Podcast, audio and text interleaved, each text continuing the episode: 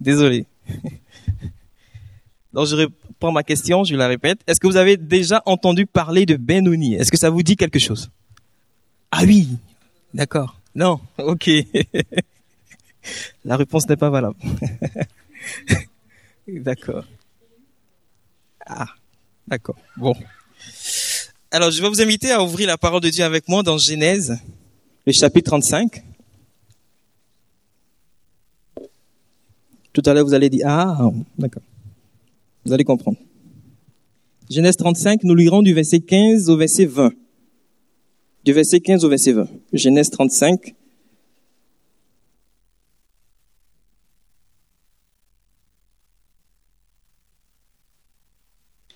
Jacob donna le nom de Bethel au lieu où Dieu lui avait parlé.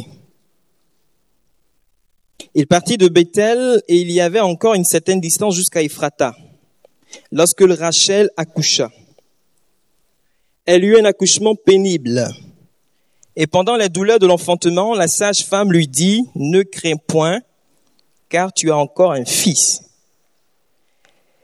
Et comme elle, elle allait rendre l'âme, car elle était mourante, elle lui donna le nom de Ben-Oni.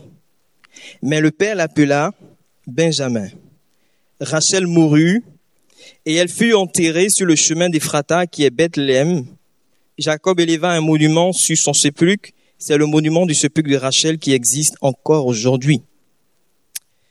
Une histoire, je dirais, bien triste. On, se souvient que le père de Rachel s'appelait Laban. Euh, et Rachel avait aussi une sœur aînée qui s'appelait Léa. Et toute la famille de Rachel habitait un endroit, une région appelée Padam Aram. Et la Bible déclare dans Genèse 29, le verset 17, que Rachel était d'une grande beauté. Elle était très belle. Elle avait également un cousin, fils de sa tante, qui s'appelle Jacob. Et un jour, euh, Jacob va entreprendre de se rendre à Padam Aram sur euh, la demande de son père, de ses parents, pour prendre une femme. Je dirais qu'en réalité, c'était surtout euh, pour fuir son frère Ésaü, euh, qui avait l'intention de le tuer parce que Jacob l'avait trompé. Il avait trompé en lui ravissant la bénédiction de premier-né avec la complicité de leur mère. Jacob s'enfuit, il effectue le voyage, il va finalement arriver à, à Padam Aram et Dieu va diriger euh, Jacob vers un puits où il va rencontrer des bergers euh, qui connaissaient Rachel. Des bergers qui connaissaient Laban, le père de Rachel. Dieu va faire coïncider aussi, je dirais, les circonstances en permettant que, au moment où Jacob discutait, échangeait avec ses bergers, il va permettre que Rachel arrive avec son troupeau. Bien-aimés frères et sœurs, je voudrais tout simplement euh, dire que il y a ce qu'on appelle le concours euh, providentiel des circonstances avant d'aller plus loin. Et cette rencontre va être un grand moment d'émotion pour Jacob lorsqu'il va enfin faire la connaissance de sa cousine. Il va enfin connaître Rachel. Et plus tard, il fera la connaissance euh, de Laban, euh, son oncle qui sera heureux de le voir. Il y a euh, ce qu'on appelle, comme je disais tantôt, le concours providentiel des circonstances, ce que les hommes appelleront le hasard, ce que les hommes appelleront euh, la chance ou encore bien d'autres choses. C'est lorsque Dieu va conduire les événements d'une mesure pour que nous soyons là où il faut, quand il faut. C'est lorsque Dieu va conduire les événements d'une mesure afin que nous soyons au bon endroit, au bon moment c'est lorsque Dieu va faire concourir les circonstances à notre bien. On connaît tous ce passage dans Romains 8, le verset 28. Dieu fait concourir à toutes choses au bien de ceux qu'il aime, au bien de ceux qui sont appelés selon son dessein.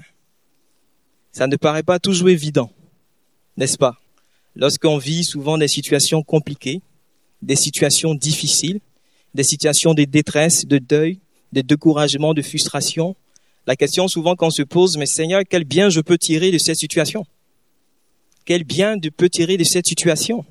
Mais la Bible dit qu'il fait concourir toutes choses au bien de ceux à qui il aime. Et Dieu dirige chaque événement de notre vie, y compris la souffrance, y compris les temps difficiles, y compris les temps de preuve pour notre bénéfice à la fois temporel et éternel. Je ne sais pas pour vous, mais je crois que ma vie n'est pas contrôlée par le hasard. Je crois que ma vie n'est pas contrôlée par euh, la chance. Je crois que ma vie est dirigée et contrôlée par ce Dieu vivant et vrai, ce Dieu tout-puissant, ce Dieu créateur de toutes choses. Et même si je passe par, par des moments difficiles, compliqués, pénibles, je sais que mon Dieu est au contrôle. Je sais que c'est lui qui dirige ma vie et c'est lui qui dirige mon existence. Ma vie n'est pas contrôlée par des forces personnelles. C'est Dieu qui est au contrôle. Et Dieu va conduire les pas de Jacob. Il va permettre qu'il y ait cette rencontre-là, déjà au puits, entre Jacob et Rachel. Il y a certains qui diront peut-être que, et on l'entend souvent, euh, qu'il y a ces lois naturelles, il y a ces principes naturels qui vont permettre ou qui permettent d'expliquer l'enchaînement des événements qui permettent d'expliquer l'enchaînement des circonstances, l'enchaînement des, des phénomènes. Mais je crois, et vous croyez, vous croyez également sans doute avec moi, que ces lois ou ces principes naturels ne sont rien d'autre qu'une image de ce Dieu vivant et vrai, de ce Dieu tout-puissant qui est à l'œuvre, qui gouverne tout, qui conduit tout, qui dirige tout. Parce qu'en réalité, ces lois n'ont aucune force par elles-mêmes. Ces lois n'ont aucune puissance par elles-mêmes. Elles sont incapables de travailler de façon indépendante. Les lois de la nature sont tout simplement ces règles, ou encore, je dirais, ces principes que Dieu a mis en place pour maîtriser le fonctionnement des événements, le fonctionnement des circonstances. Dieu est le maître des temps. Dieu est le maître des circonstances et c'est lui qui conduit les choses et il va conduire les pas de Jacob et Jacob va être au bon endroit au bon moment afin de rencontrer celle que Dieu lui destine, afin de rencontrer celle qu'il aimera. Vous avez peut-être lu également dans le livre de Ruth, une histoire très intéressante où lorsqu'elle viendra, elle va retourner de, de Moab, rentrer de Moab avec Naomi. La Bible déclare qu'un beau matin, elle va dire à Naomi, mais bah, écoute, il faut que je pas chercher à manger parce que, enfin, on finira certainement par mourir de faim. Enfin, je raconte ça comme ça, mais c'est pas exactement ce qui est écrit.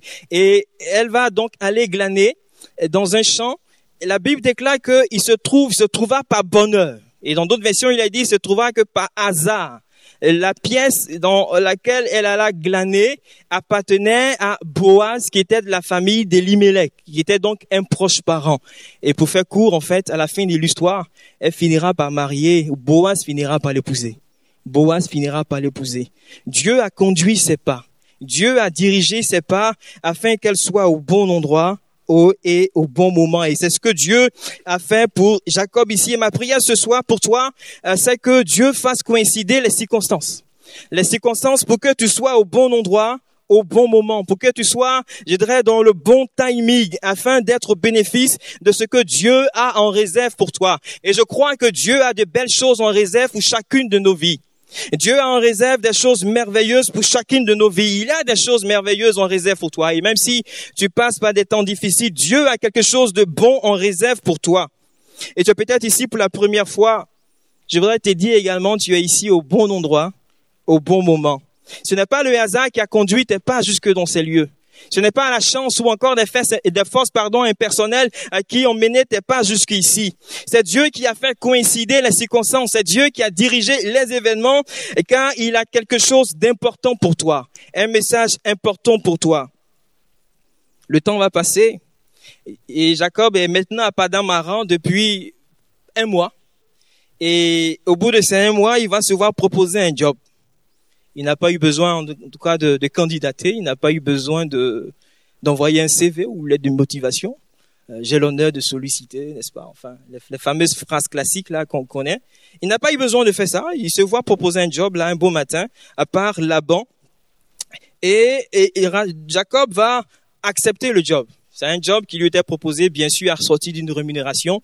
Je ne sais pas quel est le salaire qui a été euh, proposé par Laban, mais Jacob va accepter le job et il va pas forcément, il va pas accepter en tout cas, mais c'est la nature, pardon, de la rémunération ou la rémunération qui, qui posait problème. Parce que Jacob avait autre chose en tête. Il avait autre chose en tête. La Bible dit eh, qu'il aimait Rachel. Il était fou amoureux de Rachel. Il voulait épouser Rachel. Et lorsqu'il va se voir proposer ce job-là, il va proposer, il va faire, je dirais en quelque sorte, une contre-proposition. J'accepte le job, mais je vais travailler pour toi pour épouser finalement euh, Rachel. Parce que à l'époque, lorsqu'on euh, voulait épouser une femme, une fille, il fallait payer une dot. Il fallait payer une dot. Je crois que dans certaines cultures, c'est encore le cas. En tout cas, moi, je l'ai fait en sautant. il fallait négocier, discuter, etc. Bon, le montant qui avait été fixé, ben bon, bref. Mais ça a été fait, voilà. ça a été fait. Et Jacob avait le même problème. Il fallait qu'il paye une dot, sauf qu'il n'avait rien. Absolument rien. Il n'avait pas de quoi payer sa dot. On se souvient que lorsque Abraham, le grand-père de Jacob, a voulu prendre une épouse pour son fils Isaac, le père de Jacob, il a fait partie d'un serviteur qui était chargé d'or, chargé d'or pour payer cette dot-là, pour prendre Rebecca comme épouse pour son fils euh, Isaac. Mais Jacob, il n'avait absolument rien, rien à proposer. La seule chose qu'il pouvait proposer, c'était de rendre service, travailler, donner un service en nature, apporter, pardon, offrir, proposer un service en nature à Laban, à celui qui allait être son beau-père. Donc, lorsqu'on ne pouvait pas payer pécuniairement la dot, on pouvait s'en acquitter par un service en nature. Et c'est ce que euh, Jacob va faire. Il va donc consentir à travailler pendant sept années. Pendant sept ans euh, pour Jacob. Et la Bible déclare que ces sept années furent à ses yeux comme quelques jours. Comme quelques jours. Parce qu'il aimait Rachel parce qu'il aimait Rachel. Et lorsqu'on voit, on ouvre la parole de Dieu, on se rend compte que à cette époque, Jacob n'était pas tout à fait un jeune homme. Il n'était plus tout à fait un jeune homme parce qu'il avait 77 ans. 77 ans, mais il était fort. Il était en bonne santé. Il était prêt à tout sacrifier euh, pour celle qu'il aimait. Il va consumer sa force pour Rachel. Par amour, nous sommes prêts, bien souvent prêts à faire des choses qui paraissent incompréhensibles aux yeux des autres par amour, on est prêt à faire euh, tellement de choses. Cela euh, semble incompréhensible, c'est vrai, aux yeux des autres, mais pour nous, c'est quelque chose de tout à fait normal, quelque chose de tout à fait rationnel. Qu'est-ce qu'on n'est pas prêt à faire par amour? Qu'est-ce qu'on n'est pas prêt à faire par amour? Mes amis, par amour pour nous, Jésus a pris une forme de serviteur, nous dit la parole de Dieu. Il a consumé sa force pour nous acquérir au bois de la croix. Jésus-Christ a consumé sa force parce qu'il nous aime d'un amour immense, d'un amour qui est grand. Nous ne pouvons pas, je dirais, empêcher Jésus de nous aimer. Tu ne peux pas empêcher Jésus de t'aimer, quels que soient tes raisonnements, quelle que soit ton opinion sur la personne de Jésus, lui, il t'aime. Il t'aime tel que tu es. Et tu ne peux pas empêcher Jésus de prouver, ce, de prouver cet amour pour toi. Jésus, la Bible dit qu'il était Dieu de toute éternité. Mais il ne va pas regarder son égalité avec Dieu comme une proie à arracher, euh, comme euh, un privilège à disputer à tout prix, nous dit la parole de Dieu. Lorsqu'à un moment donné, le monde a eu besoin d'un sauveur, lorsqu'à un moment donné, l'humanité a eu besoin d'un sauveur, le monde perdu et déchu à cause du péché a eu besoin d'un rédempteur, a eu besoin d'être racheté, Jésus a paru comme un simple homme. Il a été maltraité, opprimé, il a subi les coups, les crachats. La Bible déclare qu'il s'est rendu obéissant jusqu'à la mort, jusqu'à la mort de la croix. Et tout cela par amour pour nous. Jésus l'a fait. Jacob a travaillé ces sept années. Et au thème des sept années, bon ben, il s'attendait à recevoir, à avoir Rachel pour épouse. Il était, je dirais, peut-être même impatient. Peut-être que bon, il comptait les jours, les heures, etc. Il était vraiment dans cette grande impatience. C'est malheureusement Léa, la sœur aînée de Rachel, qui est donnée en mariage à Jacob. On peut vraiment bien imaginer sa déception, le déchirement qu'il a dû ressentir dans son cœur. Et à l'époque, parce qu'à la nuit, à l'occasion de la nuit des noces, on, aimait amener, on amenait en tout cas euh, la mariée voilée auprès du marié. Et ça a été le cas euh, pour Jacob. Rachel, Léa, pardon, a été amenée voilée. Elle a été amenée voilée et elle a été amenée dans une chambre qui n'était pas éclairée. Voilée, chambre qui n'est pas éclairée. Mais on peut, c'est dit que bon, il a quand même peut-être, il connaissait certainement la voix de Rachel. Peut-être qu'à la voix, il aurait pu se rendre compte que c'était pas Rachel, c'était plutôt Léa. Mais apparemment, la soirée a été bien arrosée également. Bien arrosée, soirée bien arrosée, femme qui est voilée, une chambre nuptiale qui n'est pas éclairée. En tout cas, toutes les conditions, on va dire, étaient vraiment réunies pour ne pas qu'il se rende compte de la tromperie. Il a été trompé. Il a pensé avoir passé la nuit avec Rachel. Mais lorsqu'il s'est réveillé, c'était Léa qui était à ses côtés. C'était Léa qui était près de lui. Laban l'a trompé. Pour autant, Rachel va lui être donnée après les sept jours que durait euh, la cérémonie de mariage avec Léa. Et, il va servir par la suite Laban pendant sept ans pour payer la dot de euh, sa deuxième femme. Après avoir servi plusieurs années, il va prendre sa femme, ses femmes, pardon, ses enfants. Ils vont quitter Padam Aram pour euh, se rendre dans le pays de Canaan. Ils vont s'installer à Sichem.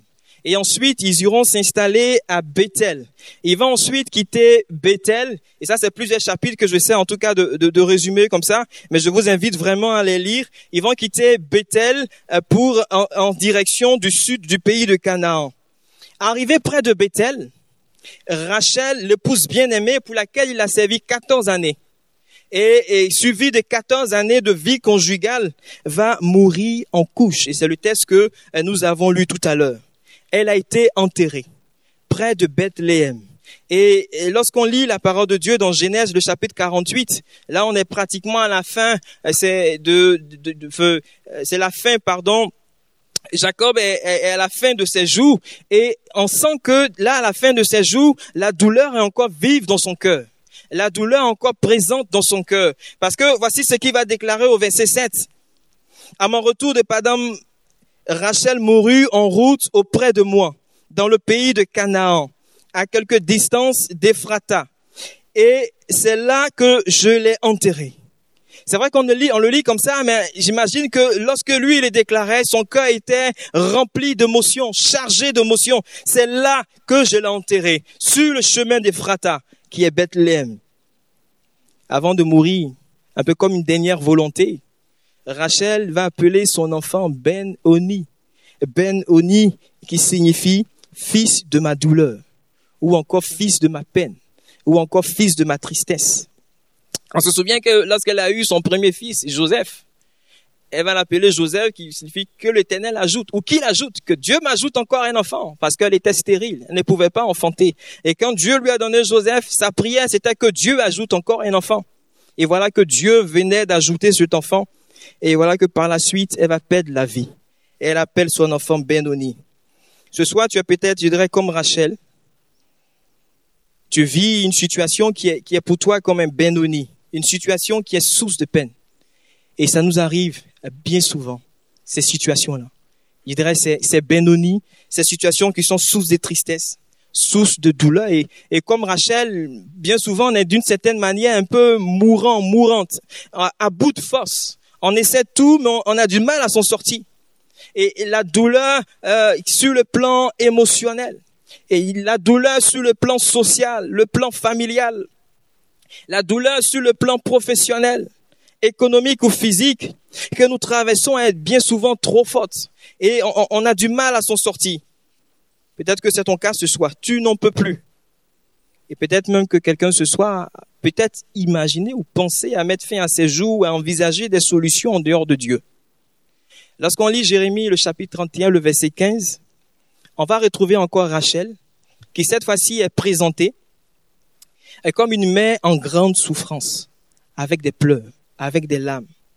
Il est dit ainsi par l'Éternel, on entend des cris à Rama, des lamentations, des larmes amères. Rachel pleure ses enfants. Elle refuse d'être consolée sur ses enfants car ils ne sont plus. C'est tellement que si on ouvre les cœurs ce soir, peut-être qu'on entendra encore des cris, on entendra des lamentations, des pleurs, on entendra euh, des douleurs, euh, en provenance de cœurs brisés, en provenance de vies brisées, des cœurs en quête de consolation, des cœurs en quête de restauration, des cœurs en quête de relèvement, de rétablissement. Mais ce soir, je voudrais tout simplement vous rappeler ces paroles du Seigneur. Toujours dans Jérémie 31, le verset 16, où l'Éternel dira, Ainsi par l'Éternel, retiens tes pleurs, retiens les larmes de, de tes yeux, car il y aura un salaire pour tes œuvres, dit l'Éternel, et reviendront euh, du pays de, de, de l'ennemi. Tu passes par un Benoni, mais je voudrais te dire ce soir que Dieu a la capacité de te faire passer de Benoni à Benjamin. Et Dieu est capable de le faire. Parce que lorsque Jacob a vu cela, il était présent. Il a assisté à toute la scène. Et il s'est dit peut-être qu'il est vrai que c'est mon épouse bien-aimée et que c'était sa dernière volonté qu'on appelle notre enfant Benoni. Elle a souhaité que ce soit le cas avant de rendre l'âme. Mais moi, Jacob, je suis conscient d'une réalité. Je suis conscient d'une chose. Je suis conscient que je suis héritier des promesses de Dieu. Je suis héritier des promesses de Dieu faites à mon grand-père Abraham et faites également à mon père Isaac. Je suis conscient que Dieu m'a promis, tout comme il a promis à Abraham, tout comme il a promis à Isaac, il m'a promis que euh, de me donner beaucoup d'enfants euh, comme les étoiles dans le ciel et le sable de la mer je suis héritier de ces choses également. Et, cet enfant qui vient de naître, celui que mon épouse bien-aimée a voulu, veut qu'on appelle et appeler Benoni. Cet enfant-là, il fait également partie du processus de la réalisation de cette promesse euh, que l'Éternel a faite à Jacob, que l'Éternel a faite à euh, son serviteur Jacob. Et un peu comme s'il se disait, je refuse de lui attribuer un titre de tristesse. Je refuse de l'appeler Benoni. Je refuse de lui coller cette étiquette. Je refuse de lui coller cette réalité. Je refuse de, et on, imagine tout le temps Jacob, il, marche, Benoni, apporte-moi un verre à boire. Ou encore, fils de ma douleur, apporte-moi un verre à boire. encore, quelques temps après, Benoni, ou encore, fils de ma douleur, apporte-moi à manger. Fils de ma douleur, va m'acheter du pain. Fils de ma douleur, après toi, on ira, ira faire la course. À chaque fois, fils de ma douleur, fais ceci, fils de ma douleur, fait cela. Il dit, je vais au contraire lui accorder une place d'honneur. Je vais au contraire lui accorder une place de choix dans ma famille. Il se dira, je vais l'appeler Benjamin. Je vais appeler Benjamin parce qu'il est le fils de ma droite. Il est le fils de ma droite. La droite désigne la place d'honneur. La droite, c'est cette place euh, d'un qu'un personnage puissant attribue à un autre qu'il désire associer à son pouvoir. C'est ça la droite. Et on se souvient de, de cette femme de Dieu dans la Bible, Anne. Il est dit qu'elle aussi, elle était stérile, elle ne pouvait pas enfanter. Et c'était difficile, c'était, je pourrais dire, pour elle aussi, là, son Benoni, cette situation qu'elle vivait. Un point où un soir, un jour, pardon, où elle était allée dans le temple pour prier, euh, elle avait du mal à cause de sa douleur à, à, sortir des mots de sa bouche. Et à ce moment-là, le sacrificateur qui vient et qui la voit, il, dit, mais va faire passer ton vin. Il pensait qu'elle était ivre de boisson, ivre d'alcool. Mais non, elle était ivre de sa douleur, ivre de sa souffrance, ivre de sa peine, ivre de sa tristesse. Et c'est ce qu'elle répondait devant le Seigneur. Et lorsque le Seigneur va la visiter, en lui donnant euh, Samuel. Elle va adresser cette louange là au Seigneur dans 1 Samuel 2 et je vais juste lire le verset 8. Il dira, elle dira, de la poussière, il retire le pauvre. Du fumier, il relève l'indigent pour le faire asseoir avec les grands. Il leur donne un partage, en partage, pardon, un trône de gloire, car à l'éternel sont les colonnes de la terre et c'est sur elle qu'il a posé le monde. Est-ce que nous voulons le croire ce soir? Le croire ce soir, que Dieu retire de la poussière le pauvre. Est-ce que nous voulons le croire ce soir, euh, que Dieu relève du fumier l'indigent euh, pour les faire asseoir avec les grands? Est-ce que nous le croyons ce soir? Il n'a pas changé. Il est le même hier, aujourd'hui et éternellement, nous dit la parole de Dieu. Et ce soir, je crois que Dieu veut non seulement il veut, mais aussi il peut te restaurer. Il peut te relever. Est-ce que tu veux le croire? Es-tu prêt à abandonner ce soir ton Benoni entre les mains de Dieu? Es-tu prêt à délaisser ton Benoni entre les mains de Dieu? Est-ce que tu veux laisser Dieu agir? Est-ce que tu veux laisser Dieu intervenir? Je ne suis pas en train de te dire, bon ben, essaie de, d'imaginer comment est-ce que Dieu va faire, par où est-ce qu'il va passer. Et ça me fait penser un peu à, ce paralytique-là près de la piscine de Bethesda, à qui Jésus demande, veux-tu être guéri? Ce soir, est-ce que c'est ton cas? Est-ce que tu veux être restauré, guéri, rétabli? Et je me dis que la réponse aurait pu être simple. Oui, je veux être guéri. Ou bien non, je ne veux pas être guéri. Mais il se mettra à dire, ben, je veux, mais il y a personne pour me jeter dans la piscine lorsque l'ange vient pour agiter l'eau. Et bien souvent, c'est notre cas. Parfois, on se construit, je dirais, des chemins d'exaucement. On se construit des mécanismes, je dirais, d'exaucement. On s'est dit que par rapport à ma situation, voici comment Dieu devrait faire, Dieu devrait agir, voici comment Dieu va intervenir, etc. Laissons Dieu faire, simplement et apportons-lui notre, notre Benoni. Apportons-lui ce soir à ce qui est source de notre douleur, ce qui est source de notre peine. Ne cessons pas à savoir comment est-ce qu'il va faire. Ne cessons pas à savoir comment est-ce qu'il va s'y prendre. Passons, laissons tout simplement entre ses mains notre Benoni. Faisons-nous, faisons-lui part, pardon, de notre douleur, de notre tristesse, de notre chagrin. Il saura quoi en faire. Et peut-être que souvent, le, chagrin ou ce Benoni est tellement profond et tellement douloureux que parfois, on se dit, il n'y a plus rien à faire, c'est impossible, je peux plus m'en sortir. Même si tu as l'impression que ça te semble impossible, crois seulement et attends-toi au Seigneur. Même si cela euh, te semble impossible, il a la capacité, la toute puissance pour te faire passer de Benoni à Benjamin.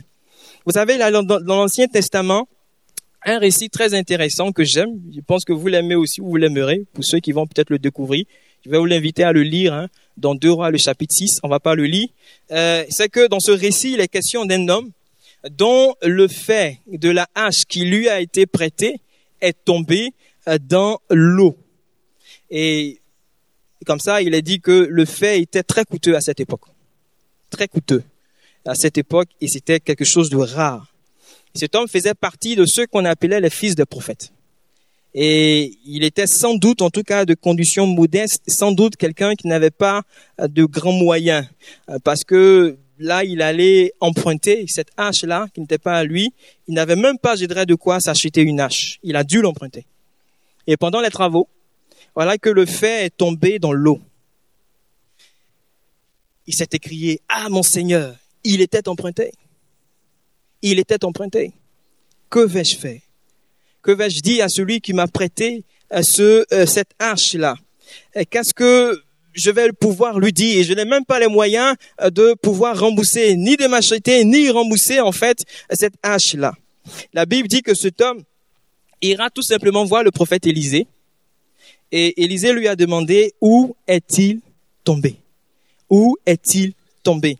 Donc cette circonstance a été l'occasion d'un merveilleux miracle d'un merveilleux miracle qui au moyen de Dieu, pardon, qui au moyen d'un morceau de bois qui a été jeté dans l'eau, a fait surnager le fait de la hache. Il a fait surnager le fait de la hache dans 2 Rois 6 du verset 1 à 7. Et peut-être que ce soir, tu as perdu aussi des choses. Des choses, et comme je disais tout à l'heure, à la fois sur le plan émotionnel, social, professionnel, économique, physique, etc. Il t'est impossible de les retrouver par toi-même par tes propres efforts, par tes propres ressources. Et tu vis, et comme je le disais tantôt, un Benoni. Je voudrais simplement te rassurer et te dire qu'il y a un bois. Il y a un bois qui nous permet de retrouver les choses qui sont perdues. Et c'est le bois de la croix. C'est le bois de la croix du calvaire. Ce bois est capable de faire surnager euh, ce qui est allé au plus profond. Et ce soir, si tu laisses ton Benoni entre les mains de l'éternel, il est capable de faire surnager ce qui a été perdu. Il a ce pouvoir, cette capacité de le faire. Parce que à la croix, c'est là que euh, toutes les brisures se réparent. C'est à la croix euh, que euh, tous les bonheurs perdus se retrouvent. C'est à la croix euh, que ceux qui ont le cœur brisé sont guéris, sont restaurés, que les blessures sont pensées. C'est à la croix que les fautes sont pardonnées. C'est à la croix que les péchés sont pardonnés. Les péchés sont expiés par les souffrances de notre Seigneur Jésus, lavé dans le précieux sang de l'agneau. C'est à la croix qu'il a tout accompli pour chacune de nos vies. Et ce soir, si tu veux abandonner ton Benoni entre les mains de Dieu, et lui, il est prêt à te faire passer de Benoni à Benjamin. Il a la capacité de le faire et il peut le faire. Je vais terminer en disant que cet enfant-là, euh, qui est né dans la famille de Joseph, pardon, de Jacob, euh, ce Benoni ou Benjamin, euh, préfigure en tout cas celui qui naîtra plus tard à Bethléem qui toutes les promesses qui ont été faites à Jacob s'accompliront. Et les noms donnés à cet enfant nous parlent à la fois des souffrances de Jésus, mais aussi de la gloire qui allait suivre les souffrances de Jésus. Benoni, qui est le fils de ma peine, fils de ma douleur, euh, nous parle de ces souffrances-là, de Jésus-Christ de Nazareth. Il est celui qui a été affligé sur la terre. Jésus a été maltraité pour nous. Jésus a été opprimé. Il est, la Bible déclare qu'il a été, il est cet homme de douleur, un homme soumis à la souffrance. Il a souffert sur le bois de la croix, à part amour pour nous. Jésus nous comprend mieux que nous-mêmes. Il nous comprend mieux que nous-mêmes. Et Jésus est aussi celui-là qui peut et qui veut nous restaurer. Parce que c'est lui aussi le vrai Benjamin le véritable Benjamin. Il est le fils de la droite du Père. Il est celui à qui le Père a dit, assieds-toi à ma droite. Assieds-toi à ma droite dans Psaume 110, le verset 1. Jésus, le Fils du Dieu vivant et vrai, frappe ce soir certainement à la porte de ton cœur. Il veut te restaurer. Il veut guérir ce cœur brisé. Est-ce que tu vas refuser l'entrée à Jésus? Est-ce que tu vas fermer, maintenir ta porte fermée? Ou est-ce que ce soir tu veux ouvrir la porte à Jésus? Laissez Jésus entrer dans ta vie. Laissez Jésus entrer dans ton cœur. Laissez Jésus entrer dans ton existence. Est-ce que ce soir tu veux l'accepter? Est-ce que ce soir tu veux t'approcher de Jésus? Est-ce que ce soir tu veux lui confier ton Benoni est-ce que ce soir tu veux laisser Jésus agir dans ta vie? Est-ce que tu veux laisser Jésus te rétablir te consoler? Est-ce que tu veux laisser Jésus te faire passer de Benoni à Benjamin? Il peut le faire, il veut le faire, mais est-ce que tu veux le laisser faire? Est-ce que tu veux laisser Jésus agir? Nous allons couper nos fronts.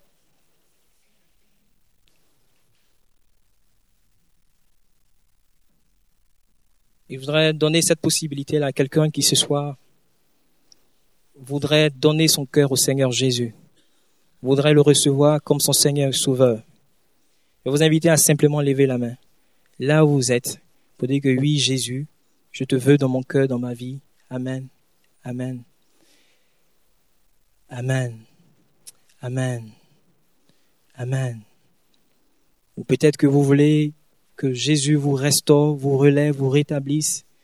Vous voulez abandonner votre Benoni entre les mains du Seigneur. Levez simplement votre main là où vous êtes.